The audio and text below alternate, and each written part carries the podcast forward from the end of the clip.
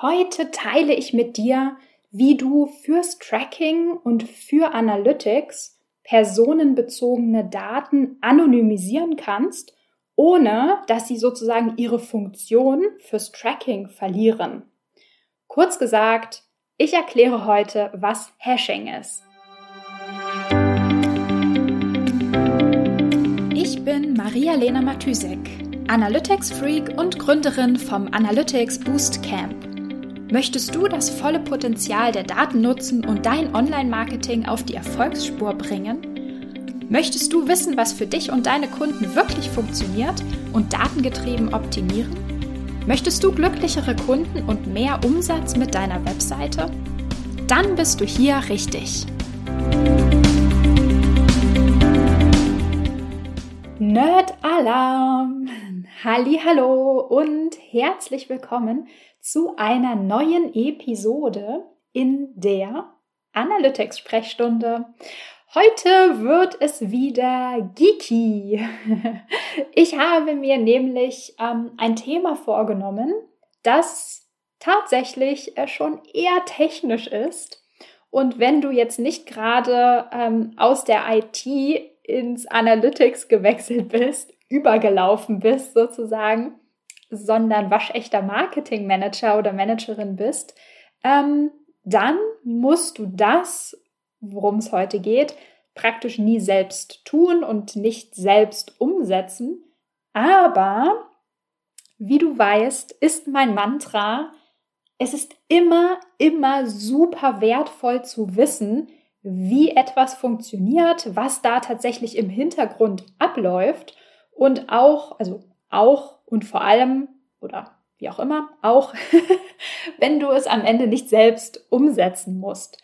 Ähm, und ich habe aber trotzdem den Anspruch, äh, auch solche Themen hoffentlich einfach und fluffig und knapp und verständlich rüberzubringen, dass du da auch was mitnehmen kannst. Worum geht's? Daten zu anonymisieren, also Personen, ja, aus personenbezogenen Daten anonyme Daten zu machen, ist auf jeden Fall ein großes Thema und wirklich absolut zu Recht immer wieder im Gespräch und viele Leute machen sich da auch Gedanken drum. Absolut zu Recht. Wir wollen nicht und wir dürfen es auch nicht, so ganz am Rande mal bemerkt, ähm, personenbezogene Daten zu Google Analytics senden oder zu irgendwelchen Marketing-Plattformen senden. Facebook, Pinterest, Active Campaign, ne? You name it. ähm, diese, ja, diese personenbezogenen Daten sind zum Beispiel und vor allem E-Mail-Adressen. Denn die Nutzer sind ja in diesen Tools mit einer E-Mail-Adresse angemeldet. Also sind zum Beispiel bei Pinterest mit ihrer E-Mail-Adresse angemeldet. Und wir zum Beispiel als Shopbesitzer ähm, kennen auch ihre E-Mail-Adresse, wenn die zum Beispiel einen Account bei uns haben und Bestellungen, also eine Transaktion gemacht haben, sozusagen auf ihre E-Mail-Adresse, auf ihren Account etwas bestellt haben.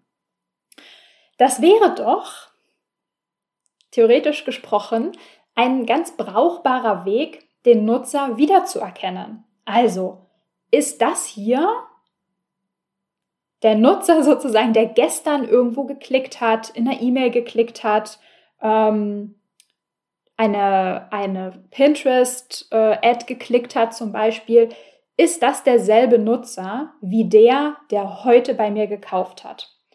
Ähm, also für diese Identifikation verlangen, fordern, wie auch immer, einige Tools und einige Plattformen, dass wir ihnen, wenn wir etwas tracken, wenn wir ein Conversion Tracking aufsetzen, ihnen die E-Mail-Adresse mitsenden. Also um genau diese Identifikation am Ende machen zu können und feststellen zu können, ähm, ja, welcher dieser Nutzer hat denn am Ende konvertiert? Also wie können wir das irgendwie matchen? Genau. Als Beispiel fällt mir da ganz spontan Pinterest ein, weil ich äh, da gerade ein Tracking für einen Kunden für aufgesetzt habe, ähm, das praktisch über den Google Tag Manager implementiert habe und der Base Code von Pinterest verlangt in Anführungszeichen beziehungsweise ermöglicht es einem E-Mail-Adressen als Identifikation mitzusenden. Okay, zurück zum Problem. Wir wollen und dürfen keine sensiblen Daten irgendwem sozusagen als Klarname senden. Also wir wollen auch nicht, mal unabhängig von diesem Use Case, wir wollen auch nicht, dass diese ähm, Informationen aus irgendwelchen Quellcodes oder sonst wo ausgelesen werden können. Also, was tun? Die Lösung lautet, wir hashen die E-Mail-Adresse. Hashing oder etwas zu hashen bedeutet eigentlich nichts anderes, als einen Input, also in unserem Fall die E-Mail-Adresse, durch einen Algorithmus zu jagen und als Output eine komplett kryptische, verschlüsselte Zahlen-Buchstaben-Folge zu bekommen. Das ist praktisch der Hash, der am Ende bei rauskommt. Ähm, also diesen, diesen Hash, diese kryptische Zahlenfolge, die nutzen wir dann und schicken die durch den Äther und zu irgendwelchen Tools. Es gibt eine also es gibt eine ganze Reihe von unterschiedlichen Algorithmen, mit denen man hashen kann, also Hashing-Funktionen. Ähm, es gibt da unterschiedliche Typen mit unterschiedlichen Eigenschaften, aber das Ganze ist jetzt vielleicht etwas zu technisch, das kürze ich jetzt ab. Ähm, die wichtigste Eigenschaft vom Hashing ist die sogenannte Falltürfunktion. Und zwar bedeutet das, also ne, wie so eine Falltür, in eine Richtung also das Verschlüsseln, das geht ganz einfach, aber das ist nicht wieder rückgängig zu machen. Zumindest nicht einfach so. Also, ja, Punkt. also, die, ähm, der Weg E-Mail-Adresse zu Hash geht, aber aus dem Hash lässt sich keine E-Mail-Adresse mehr zurück entschlüsseln. Ähm, weitere Eigenschaften ähm, oder so, ja, doch weitere wichtige Eigenschaften von einem Hash oder von Hashing ist, dass ein einzelner Buchstabe, also angenommen, wir ändern einen einzelnen Buchstaben in einer E-Mail-Adresse und hashen das auch, das führt zu einem komplett anderen Hash. Also man kann am Ende nicht sagen, oh, guck mal, diese E-Mail-Adressen sind ja beide ähnlich. Die Hashs, also die verschlüsselten E-Mail-Adressen, sind sich auch irgendwie ähnlich. Das ist unmöglich. Also es gibt, es kann keinerlei Beziehung oder sonst irgendwelche Ähnlichkeit zwischen dem Input und dem Output hergestellt werden. Also weder Mensch noch Maschine kann da irgendwas rauslesen oder rausinterpretieren. Aber derselbe Input, also dieselbe E-Mail-Adresse zum Beispiel, wenn wir die mit demselben Hash-Algorithmus verschlüsseln, führt die immer wieder zum selben Hash. Und das ist genau das, was wir uns im Tracking sozusagen zunutze machen. Wir hashen einfach oder wir haben die Möglichkeit, wenn wir das wollen, also wenn wir mit personenbezogenen Daten zu tun haben, die wir nicht so herumschicken und irgendwem geben wollen, wir hashen einfach überall die E-Mail-Adressen. Und wenn der entstandene Hash, also wenn in Tool A und in Tool B der Hash identisch ist, dann wissen wir, das war derselbe Nutzer, weil das war dieselbe E-Mail-Adresse und so können wir den Nutzer wiedererkennen, ohne dass wir irgendwo die ursprüngliche E-Mail-Adresse hinkommunizieren müssen, hinsenden müssen und die Leute, sag ich mal, die Tools, die Datenbanken, die diese Hashs haben, können daraus auch keine E-Mail-Adresse zurückverfolgen. Tudum! Also, das ist total, ähm, ja, total hilfreich, total praktisch. Und Hashing ist mittlerweile auch was, ich sag mal, was komplett Normales oder sagen wir mal in der Tech-Welt ein sehr verbreitetes Konzept und wird wirklich für alle möglichen anderen Sachen auch verwendet, jetzt nicht nur fürs Tracking und dem Hashing von E-Mail-Adressen.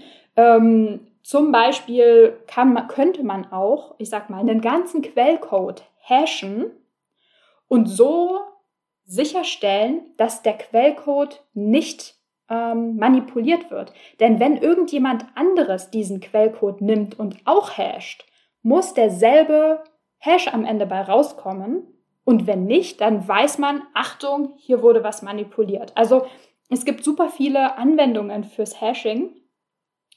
Ähm, ja, long story short, was ich dir damit sagen möchte, ähm, dadurch, dass das so populär und verbreitet ist, gibt es praktisch in jeder Programmiersprache eine eingebaute Hash-Funktion. Also jeder Entwickler, jede ITlerin kann komplett problemlos irgendetwas hashen. Das ist nicht kein Hexenwerk. Das geht zack, zack, fertig, weil es einfach sozusagen so gebräuchlich schon ist. Also, wann immer du denkst, hm, ah, ich soll hier eine E-Mail-Adresse tracken, hm, Bauchschmerzen, frag einfach eure IT, ob er oder sie das nicht einfach vorher hashen kann, bevor es in die Data Layer kommt und bevor zum Beispiel der Google Tag Manager darauf zugreift, die Data Layer ausliest und du zum Beispiel über den Tag Manager dann irgendwas an Pinterest zum Beispiel senden möchtest. Ähm, du kannst übrigens auch im Google Tag Manager etwas hashen. Also dieses Hashing ist wirklich eine ganz normale Funktion. Ähm, Input, Hashing, Output sozusagen. Ähm, und du könntest dann zum Beispiel den GTM, äh, den Google Tag Manager, das Ganze hashen lassen und erst danach den Pinterest ähm, Basecode mit diesem, mit dieser Funktion beziehungsweise mit diesem Output, also mit dem Hash befüllen und dann senden. Also das funktioniert auch. Okay, ich hoffe, ich bin jetzt hier nicht zu schnell durchs Thema durchgerusht. Aber ich habe mir Mühe gegeben, nicht an allen Ecken und Enden ins Detail zu gehen, weil ich einfach erstmal das Konzept des Hashing und ähm, der Anonymisierung sozusagen von personenbezogenen Daten, also das Konzept ist einfach super wichtig und das wollte ich dir jetzt einfach mal mitbringen in dieser Episode, ohne auf alle Ecken und Kanten und Enden davon einzugehen. Ähm, ja, das heißt, wenn dir irgendwie in Zukunft mal sowas begegnet, keine Sorge, es gibt dafür eine Lösung. Und gerade jetzt im Tracking ist das natürlich super nützlich. Uns interessiert überhaupt gar nicht, wie genau die E-Mail-Adresse von dem Nutzer da lautet. Wir wollen einfach nur wissen, war das derselbe Nutzer oder war das nicht derselbe Nutzer? Und dafür kann man ja jedwede ID, Hash, Zahlenfolge, sonst irgendwas nehmen. Hauptsache, ähm, es tut seinen Dienst. Und das tut es. Damit würde ich auch schon Schluss machen für heute. Ich äh, wünsche dir noch einen schönen Freitagabend, ein schönes Wochenende und wir hören uns am Montag wieder. Bis dann, ciao. Wenn dir die Folge gefallen hat und du etwas mitnehmen konntest, dann würde ich mich mega über eine Bewertung freuen. Abonniere den Podcast, teile ihn mit Freunden und Kollegen und wenn du selbst eine Frage hast, die ich dir in der Analytics-Sprechstunde beantworten kann, dann schreib sie mir auf jeden Fall per Mail an maria@analyticsfreak.com, auf Facebook oder über LinkedIn.